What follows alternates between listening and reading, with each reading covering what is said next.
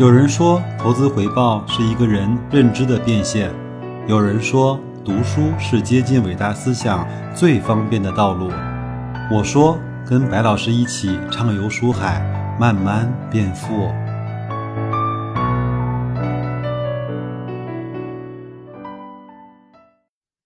各位书友，大家好啊！我们继续来学习《流程》这本投资要义啊。我们前面花了不少的篇章来去讲资产配置，今天呢，我们把资产配置呢把它讲完。我们前面讲了单一市场的市场资产配置和不同类别之间的资产配置，我们今天呢把不同市场间的资产配置给大家稍微提一下。或许呢，对本书的读者来说啊。目前投资范围呢，仅限于我国的 A 股市场，这样呢，其实不算太好，因为狩猎的范围太小，会产生很多的恶果。打个比方，如果呢，你是一个保守的投资者，并且把自己禁锢在一个固定的市场中，你会发现啊，其实你大部分的时间都在等待。为了等待一次大的系统性机会，可能要消耗你五到七年的青春，并且呢，当机会出现的时候，你会显得手足无措，因为这种事情呢，对你来说太罕见了，你都不知道该怎么珍惜才好。你怕得不到，一旦错过这个机会，可能还要再等五到七年。因此，你会买的过早，或者是买的过多，就是抄底抄在了半山腰啊！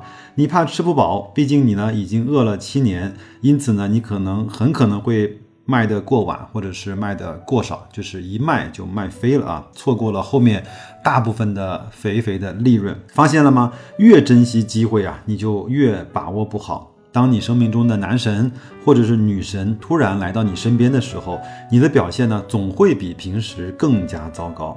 你发现自己站不直、坐不正，手脚似乎都成了累赘，放在哪儿哪儿都不合适。这呢不能怪你，人就是这样。查理芒格说啊，要得到一件好东西的正确姿势，就是能够配得上它。什么叫百年一遇的奇才？就是你的团队配不上他。那什么呢？又叫做百年一遇的洪水呢？就是你的堤坝是防不住他的。要想让大机会呢变得不那么罕见，只有两种办法。第一种办法呢是加快时光的流转，第二种办法呢是拓宽狩猎的范围。但是呢，我们第一种办法呢还没有学得太熟练，那我们呢就先将就一下，采取第二种比较笨的办法。在过去的十年当中啊。A 股市场呢，在二零零八年和二零零二零一四年都出现了比较不错的系统性机会。然而，如果你将自己的狩猎范围呢扩大到了 A 股、B 股和港股这三个市场的话，你就会发现，只有在二零一四年 A 股才是最好的选择。二零零八年最好的是选择呢是深圳的 B 股，二零一四年最好的选择是上证的 A 股。而在二零一五年和二零一六年 A 股的估值比较尴尬的时候，其实港股的市场是出现了系统性的机会的，其珍惜程度绝不亚于二零一四年的 A 股。当时呢，我也是试探性的，慢慢的去加了不少仓位的 H 股的 ETF，当时也是收益还算不错啊。这些机会呢，其实通过简单的市盈率和市净率啊两个指标，就可以清晰的识别。问题不在于你看不看得懂，而在于你看不看得到。前面呢，我们只是将狩猎的范围啊，从单一的 A 股市场扩展到了 A 股、B 股和港股这三个市场，所能得到的投资机会呢的数量和质量就有了明显的提升。要知道，这三个市场包含的上市公司高度重叠，基本呢以中国公司为主，这也导致了三个市场的相关性是比较高的。如果我们将选择的范围扩展到全球，则我们将在大部分的时间里都能够找到整体估值比较低、处于系统性机会的市场。要做到这一点呢，我们不用在全球开户，我们其实只需要一个非常简单的。工具就是 ETF 的指数基金就足够了。在 A 股市场和港股市场，我们可以买到大多数世界主要国家的指数基金。然后呢，你只需要选择其中市盈率和市净率最低的几个就可以了。还记得我们前面的口诀吗？低估值、分散化、走遍天下都不怕。好的，我们的节目到这儿呢，就把这本书关于资产配置的三个类别都跟大家去做了详细的阐述。那最后呢，我们知道了资产配置的方法之后，我们该用什么样的具体的手段去做好我们的资产配置呢？就必须要隆重的引出我们的一个工具，叫动态再平衡。再平衡呢和传统的投资策略相比呢，有两个重大的区别。第一个呢是它是被动的按照规则去调整仓位，是主动的依靠判断去调整仓位。第二，它会按照各类资产间的比例呢去调整仓位。我们就用一个最简单也最容易理解的、最基础的，就是五比五的策略，也叫半仓策略。这个规则讲的就是将股权类的资产呢和债权类的资产严格的控制在五比五的比例上。当它们的比例啊变成了六比四或者是四比六，就强行的将它们再调回到五比五。在这样的规则下，有几个好处，就是无论股市跌到多深的位置，我们永远有钱可以补仓。同时，无论股市涨到多高的位置，我们永远有股票可以减仓。严格执行这个策略的时候呢，我们就可以在股市中被动的进行高抛低吸，不需要做判断。这里需要注意啊，重点是在于它的被动性，而不是主动性。我们不要去做任何的预判，反而实现了大多数投资者梦寐以求的低买高卖，并且股市和债市的波动越大。对我们来说就更有利啊！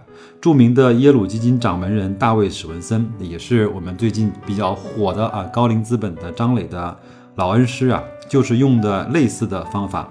他也写了一本书，呃，专门详细的来去介绍这种动态再平衡的策略。这本书的名字叫《机构投资的创新之路》。如果你有兴趣的话，可以自己买来去看一看。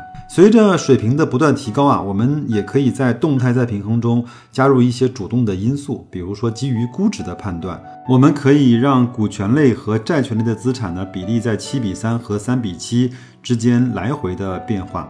股票市场低估而债券市场高估的时候多配股票，相反的情况下则多配债券。和半仓的策略相比呢，这个。策略的波动性要大得多，在判断正确的时候，我们将获得更多的收益；而一旦做出错误的判断，我们也将承担更加严重的后果。但是，由于比例上设置了上限和下限，我们依然可以有效地应对各种极端的情况，不会全部资产遭遇灭顶之灾。我打个比方，比如说现在整个的上证指数呢，已经回到了两千五百点，已经跌得惨绝人寰了。那这个时候，我们就可以把这个组合呢，百分之七十的部分配置成股权类的资产。那如果到了某一天，上证指数又回到了六千点之上，已经泡沫的不像个样子了，那我们这个时候就可以把我们的股权类资产回到百分之三十，甚至是更低的一个水平，从而让更多的钱留在相对比较安全的债券类的资产。原理呢和操作啊都特别的简单，其实理解起来也不困难，关键是你做起来，我相信一定是有很大的困难和难度，因为在投资上面，人性呢是非常非常丑恶的，我们的贪婪、我们的恐惧，无时无刻不在支配着我们去做做出一些愚蠢的行动。那还是看一下我在雪球上面那个极简动态平衡的那个组合，我呢也会逐渐的。把我的投资都会按照这样的方式来去配置成一个组合，而不是每天去关心很多个股的涨跌。当然，有人说，那你是不是会丢掉一些打新股的机会呢？这个其实没关系，那你另外开一个账户，用它来去配置。一些门票的股票还是用来打新股就可以了，但是大量的资金应该用按照这种组合的方式来去做配置，而且一年最多动两次，这样的话对你整个人来说，生活，嗯，包括你的情绪来说，是一个非常好的一个慰藉的方法。我们到这儿呢，第一个层级和第二个层级呢，就跟大家去介绍完了，我们也稍微做一个小小的总结。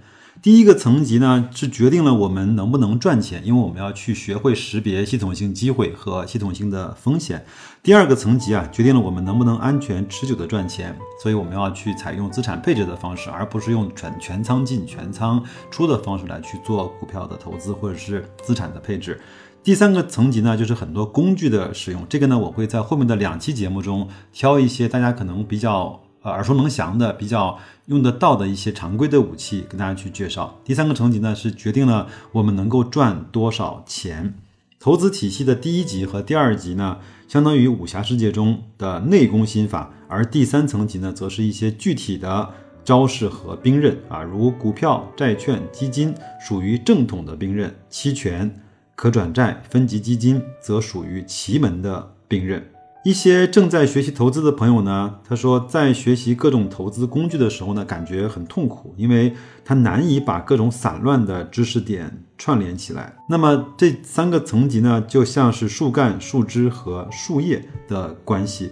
第一个层级呢是树干，第二个层级呢是枝蔓，第三个层级呢是花枝啊和树叶。每一个层级啊都要去服务和服从于比它更基础的层级。投资工具呢是树叶，它需要对自己的树枝和树干负责，不需要对其他的树叶进行负责。不要试图去连接所有的树叶，这不科学。我们只要掌握每一片树叶与树枝和树干的关系，这样就可以了。那么我们今天呢，就先把第一层级和第二层级跟大家介绍到这儿。我们后面还有两期节目是用来去介绍一些最基本的投资工具的。那就这样，祝各位投资愉快，再见。